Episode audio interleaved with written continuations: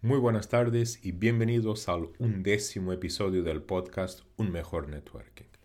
Uno de los grandes objetivos de este podcast, aparte de naturalmente hablar de las maravillas y de la importancia que tiene el networking en la vida de nosotros profesionales, es o era, es el de ampliar mi zona de, de confort. Todo esto aquí para mí significa salir de, de mi zona de confort. Y hoy es más un ejemplo de eso. Hoy lo voy a hacer sin invitado, voy a hacer por mí mismo. Os voy a hablar de lo que son las em, siete fases de las relaciones profesionales. Si te pido para representar tu red de contactos, muy probablemente harías un cuadrado y con muchas personas ahí dentro. O quizás hicieras un mismo cuadrado, pero después pusieras ahí un número, ah, el número que representa más o menos las personas que tú crees que tienes en tu red de contactos. Pues esa no es la mejor manera de representar una red de contactos. Esta sí que es la manera correcta de representar una red de contactos, un conjunto de círculos que debe ser observado, que debe ser entendido desde el exterior hacia el interior y que quizás por eso la expresión de mi círculo íntimo significa que cuanto más en el interior del círculo más cercano están, eh, son las relaciones más fuertes son las relaciones. Nuestra red de contactos tiene bastantes círculos y aquí la idea es que podamos traer las personas correctas en este viaje hacia el centro del círculo. Comenzamos con las personas a quienes reconocemos. Y esa es la primera fase de las siete que voy a presentar en este episodio. Reconocer. Un ejemplo, una historia. Imagínate, vas a un evento, nos cruzamos en ese evento tuyo, tenemos una conversación, una conversación agradable, intercambiamos contactos, intercambiamos tarjetas de visita, genial, todo magnífico. La semana siguiente, si te encuentro en otro evento, te voy a reconocer, pero si ninguno de nosotros hace seguimiento, si no desarrollamos un, hilo de conversación que permite dar continuidad a lo que hemos empezado la semana pasada, en cuatro, seis, ocho semanas volveremos a ser dos personas extrañas. Si pasado algún tiempo me pongo en contacto contigo y te pregunto si me puedes ayudar con el tema A, muy posiblemente pensarás, ¿y este? ¿Quién es para estar pidiéndome ayuda? Para averiguar si tienes este tipo de contactos en tu red, solo tienes que mirar a tus redes sociales o a la caja de zapatos, esa que utilizas como archivo de las tarjetas de visita que vas recogiendo o que fuiste recogiendo a lo largo de los años en todos los eventos en que has participado. Ahí tendrás muchas personas con quien alguna vez te has cruzado en algún sitio, en algún momento, pero que nunca, nunca más hablaste con ellas. Pues lo que tendrás que hacer es llegar a la fase siguiente, que es donde conoces a la otra persona. La fase siguiente, la fase 2, es el conocer. Sabes quién es, sabes a qué se dedica, dónde trabaja, qué tipo de oportunidades está buscando. Sabes todo eso sobre la persona. Y esto es solo el inicio, pero tú querrás ir más allá. Al menos debes querer ir más allá.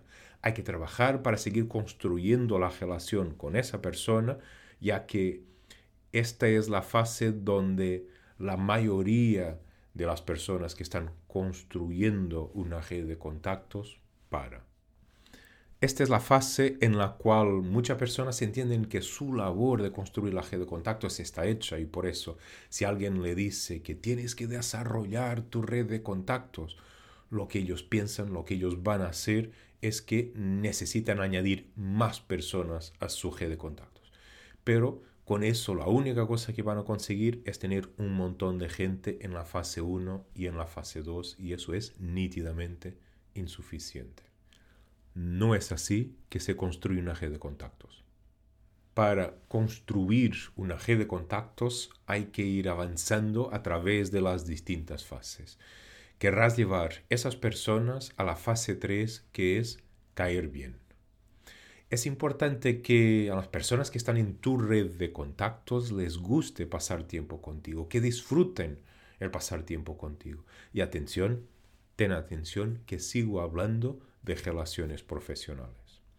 Entiende que Entiende que si eres pesado, si eres una persona intensa, si solo llamas para pedir favores, si no escuchas a los demás, solo hablas de ti, de tus logros, de tus problemas, por favor entiende que puede, puede que no caigas bien a algunas personas. Y si no les caes bien, no van a querer pasar tiempo contigo y eso va a afectar, va a impedir de llegar a la próxima fase que es el confiar. Y es aquí, en esta fase, donde empieza la magia de las relaciones. ¿Alguna vez te pasó que estás en una reunión o un evento y que alguien se te acerca y te dice, me consta que trabajas en la empresa X, a mí yo necesitaría hablar con, con la persona Y, ¿será que me podrías ayudar a llegar a ella?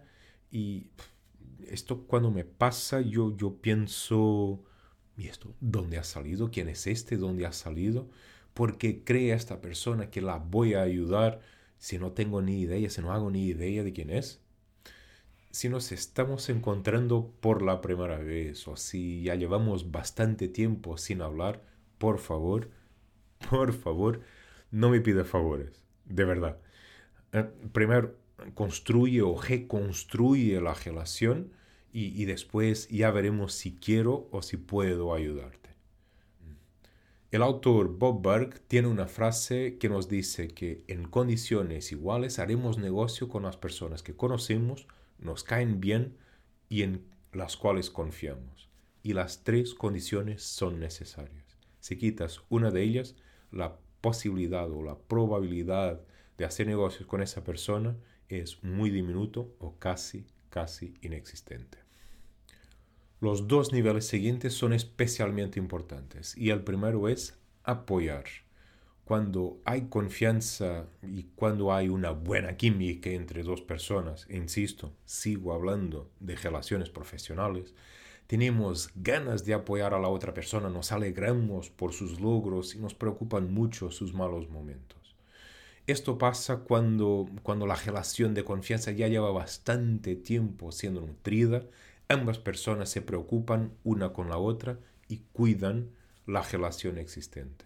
En esta fase, si tú llamas a la otra persona y le preguntas, necesito esto, ¿me ayudas a conseguirlo? Sabes, sabes que vas a tener la ayuda de esa persona para apoyarte en lo que le sea posible. En la fase siguiente, abogar, lo que pase es verdaderamente increíble, ya que aquí ni siquiera tienes que pedir ayuda. Vuestra relación es tan fuerte y tan profunda que la otra persona cree de verdad en ti, sabe perfectamente lo que necesitas y sale a la calle intentando encontrar o crear esas oportunidades para ti. Magnífico, ¿no? Si crees que esto es demasiado utópico, quizás este sea el momento de visitar el grupo de BNI más cercano a ti y, y que puedas ver, que puedas comprobar por ti mismo cómo funcionan y cómo se apoyan los miembros unos a los otros. Para visitar un grupo BNI en Sevilla, solo tienes que seguir el enlace que dejaré abajo en la descripción del vídeo. Volviendo al tema. Y por último, llegamos a la última fase que es la amistad o la red personal. Entiende que, que, no tienes que hacerlo con todas las personas, no tienes que hacerlo siempre, pero pasamos tanto tiempo en nuestras empresas, pasamos tanto tiempo en el trabajo, que cuando las relaciones llegan a este nivel de una manera natural, no forzada, es, es magnífico cuando eso acontece. Mismo cuando hablamos de negocios y de relaciones profesionales, hay, hay personas que llegan a este nivel, hay relaciones que llegan a este nivel. Y el proceso de conocer, compartir tiempo, ideas, inquietudes, logros, el, el proceso de profundizar la relación, ese viaje es tan enriquecedor que, que se descubren tantas cosas buenas, tantas cosas bonitas de esas personas, sabemos, sabemos que queremos a esas personas en nuestro círculo íntimo. Mm, un círculo íntimo sí de relaciones profesionales, pero que ahora algunas de ellas también se pueden convertir en el círculo íntimo de relaciones personales. Y ya está. Estas son las siete fases de las relaciones profesionales, un concepto que he aprendido hace algunos años atrás y que lo llevo implementando desde entonces, que me está ayudando, que me ha ayudado y me sigue ayudando bastante en, el, en la construcción, en el desarrollo de mi red de contactos profesional. Ha sido de gran utilidad y de gran valor para mí y espero haber conseguido transmitir la idea para que sea también de gran utilidad y de gran valor para, para vosotros. La semana que viene, de nuevo, volveremos a tener un invitado, una gran persona, una magnífica persona, que nos hablará de la importancia de las habilidades blandas en el networking. Por eso, de nuevo, en vivo, directo en YouTube, en el canal de YouTube, y aprovecho que os pido que sigáis el canal y así no pierden episodio ninguno. Nos vemos la semana que viene. Chao.